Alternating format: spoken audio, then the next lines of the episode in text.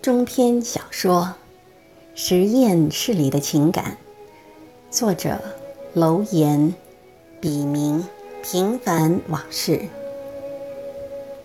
第二十六集《欲望之巅》，五言五体。本是同林鸟，天涯各自飞。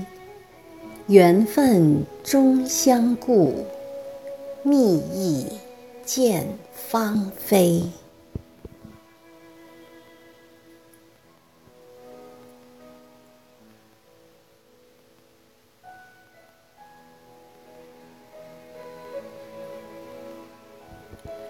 平从梦中惊醒，他依稀分辨出一声紧似一声的咚咚敲门声。是谁呢？他一边想，一边起身去开门。平，平，你在家吗？你在家吗？快开门呐！开门呐！平听出是老马的声音。正犹豫着是否给他开门，只听老马拖着哭腔，语无伦次地说：“平，我知道你在里面，求你了，把门打开，开门呐！过去都是我不好，是我对不起你，让你受了那么多委屈。如果没有你，实验室早就垮了。平。”我知道自己错了，我知道错了，给我一个机会吧，也给你自己一个机会，我一定尽力补偿你。平听到这里，硬起的心肠又软了，他踉踉跄跄地走到门前，刚把门锁打开，老马就冲了进来。他看到平一副恹恹的样子，于心不忍的猛地将平抱在怀里。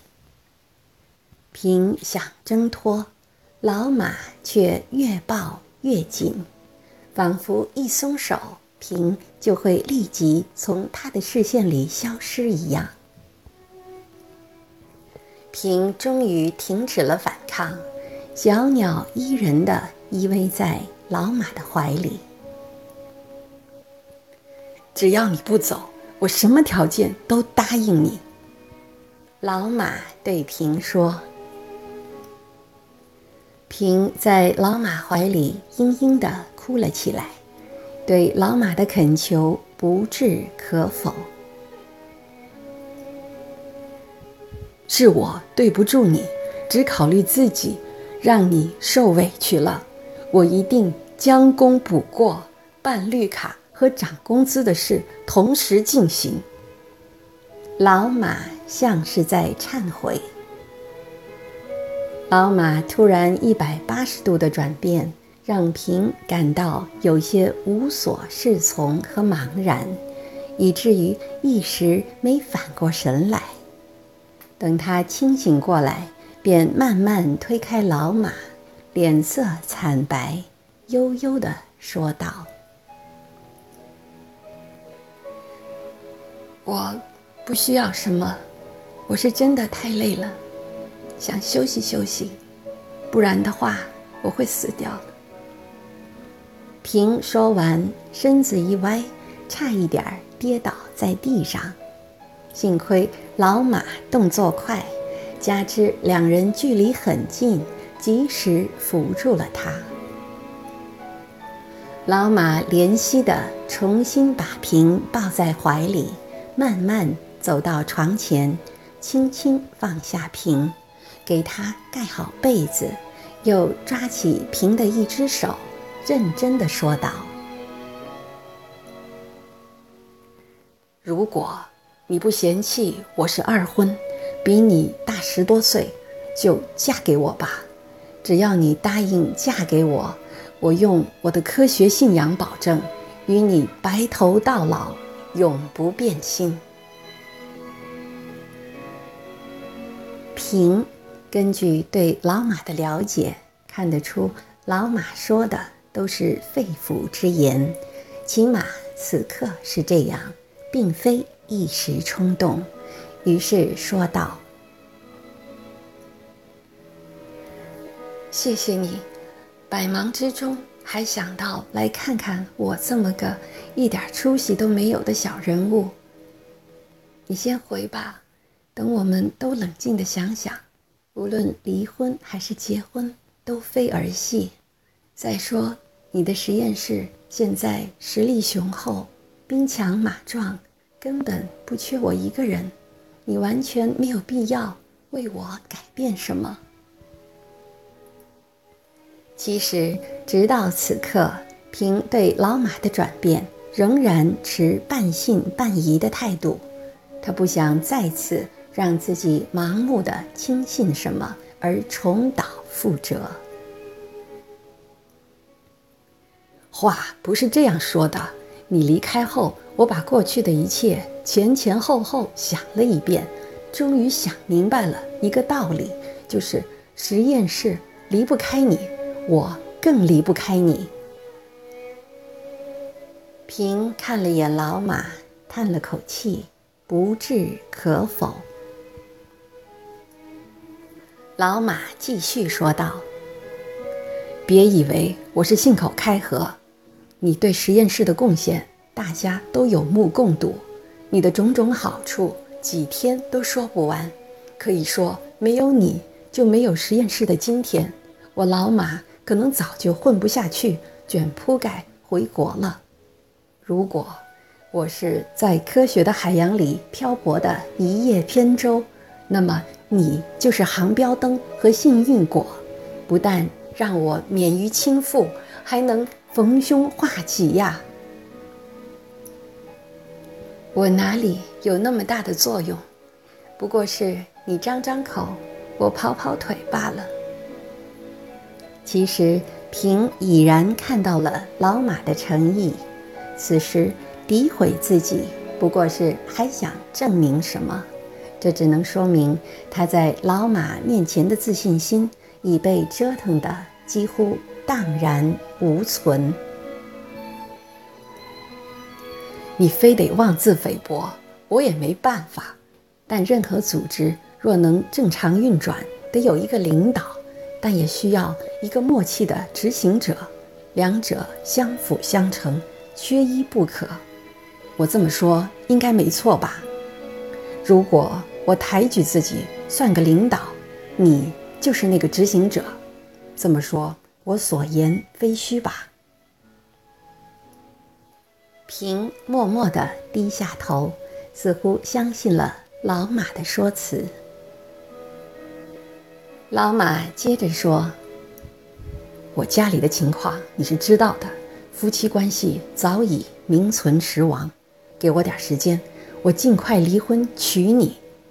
你知道我的脾气，从来不对任何人许诺什么。”尤其是做不到的事情，而且我说过的话也绝不反悔。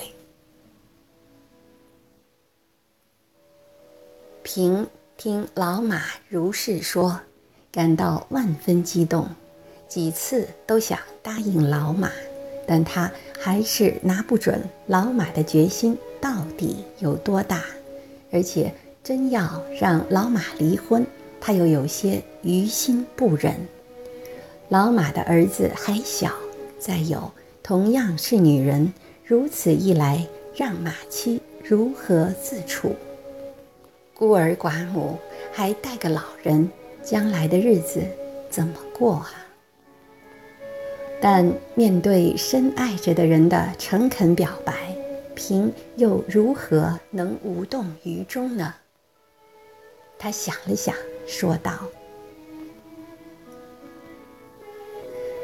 我已经买好了去佛罗里达度假的机票和船票，正好利用这个时间，我们都好好冷静地想一想。毕竟，这样的决定对你我的人生都不是件小事。再说，我们都不再年轻，已经犯不起错误了。但我还是谢谢你的美意。你先回去吧，好吗？你先调整一下，休息休息也好。我现在很忙，这次就不陪你一起去了。你不必急着回来上班。另外，还告诉你一个好消息：你在医药管理局申请的经费下来了，知道是多少钱吗？二十一万美元呐，加上先前的十多万，一共三十多万。你想走也走不了了呀，除非你想把钱转到你新的地方去。安心去玩吧，费用由实验室出。正好那边有个会，让我去做大会发言。对了，就是你上半年做的那个课题，我忙得要命，正发愁没人去呢。你去正合适。轻车熟路，本来就应该由你发言的。这无疑是凭生命严冬里的一声春雷。对他而言，这不单纯是钱的问题，更不是因为老马答应给他报销旅费，而是因为他的努力终于得到了回报，被社会所承认。平听后，阴沉的情绪立即峰回路转般的开朗了许多。他欠欠身，想马上起来。老马注意到后，立即俯身按住他说：“急什么？你这个实验室经理今后还有的忙呢。”平顿时破涕为笑说。我饿了，你请我吃饭。请，当然要请，而且请就请最好的。让我想想，对了，我们就去郊区吃龙虾大宴去。这还差不多。还有，今天晚上我就在你这里加班，请您批准。你少来，我可是卖艺不卖身。我卖身，我卖身，而且。还要彻彻底底的卖给你。老马说完，作势俯身去吻平。平开始还试图推开老马，最后在老马激烈且忙乱的激吻中，浑身瘫软，不再推拒。两个有情人在经历了一番痛苦的折磨后，终于又密在了一起。许是因为这次两人的矛盾升级到几乎无法调和的地步，让老马对什么是依依不舍有了切肤的感受。他担心会永远的失去平，而且决定娶这个女人的决心已下。现在的他心里仅存的一点道德障碍也化为乌有。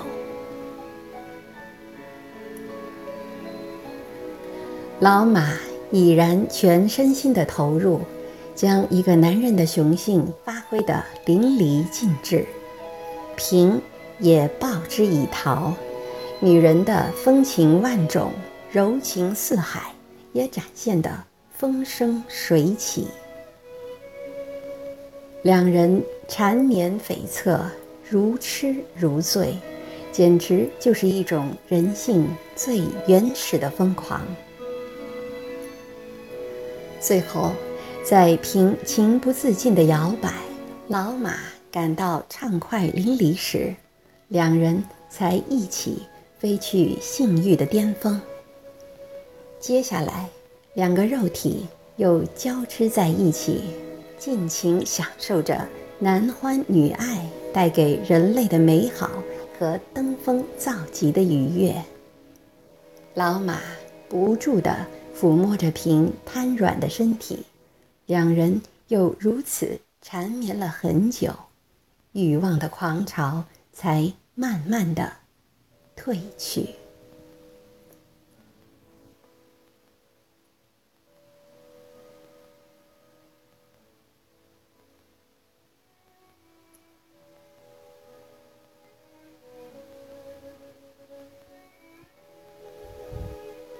感谢您的收听，敬请继续关注《实验室里的情感》第二十七集。